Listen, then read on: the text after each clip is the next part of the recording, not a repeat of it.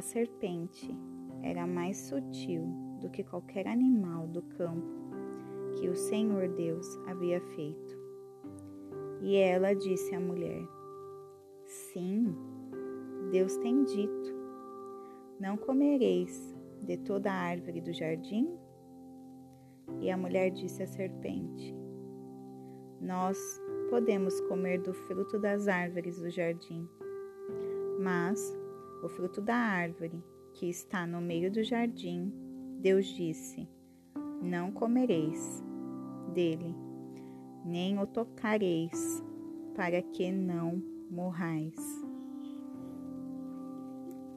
E a serpente disse à mulher: Certamente não morrereis, porque Deus sabe que no dia em que dele comerdes, então vossos olhos serão abertos e vós sereis como deuses, conhecendo o bem e o mal. E quando a mulher viu que a árvore era boa para alimento e que era agradável aos olhos, e uma árvore a ser desejada para fazer alguém sábio, ela tomou do seu fruto e o comeu e deu também a seu marido com ela, e ele o comeu. E os olhos de ambos foram abertos, e eles souberam que estavam nus, e coseram folhas de figos, e fizeram para si aventais. E eles ouviram a voz do Senhor Deus andando pelo jardim no frescor do dia. E Adão e sua mulher se esconderam na presença do Senhor Deus entre as árvores do jardim. E o Senhor Deus chamou Adão. Ele disse: Onde tu estás? E ele disse: Eu ouvi a tua voz no jardim e tive medo, porque eu estava nu e me escondi. E ele disse: Quem te contou que estavas nu? Tens tu comido da árvore da qual eu te ordenei que não comestes? Que não comesses? E o homem disse: A mulher que tu me deste para estar comigo. Ela me deu da árvore e eu comi. E o Senhor Deus disse à mulher: O que é isto que tu fizeste? E a mulher disse: A serpente me enganou e eu comi. E o Senhor Deus disse à serpente: Por que tu fizeste isto? Tu és amaldiçoada acima de todo o gado e acima de todo o animal do campo.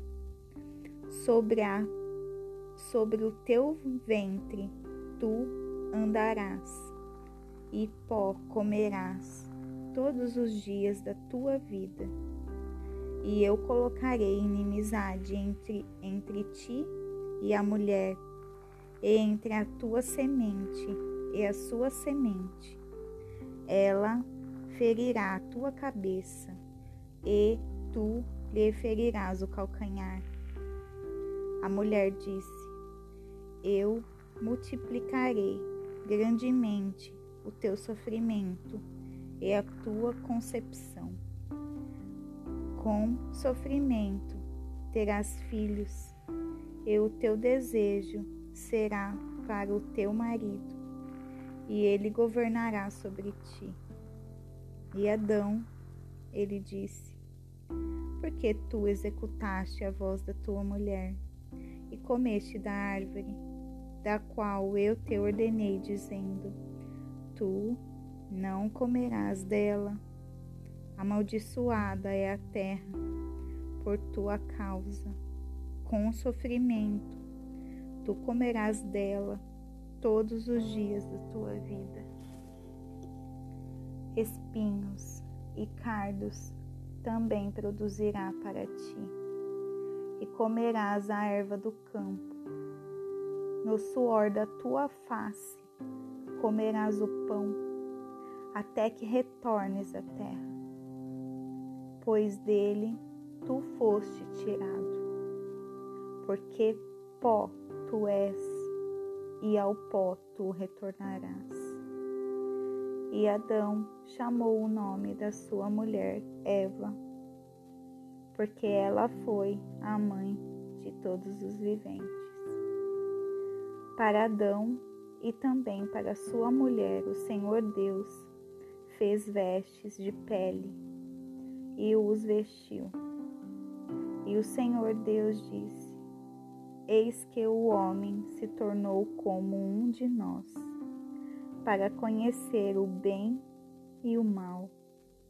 E agora, para que ele não estenda sua mão e tome também da árvore da vida e a coma e coma e viva para sempre.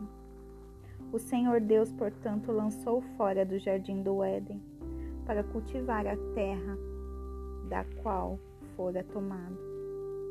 Assim, ele expulsou o homem e colocou no leste do jardim do Éden querubins e uma espada flamejante que se voltava a todos os lados para guardar o caminho para a árvore da vida.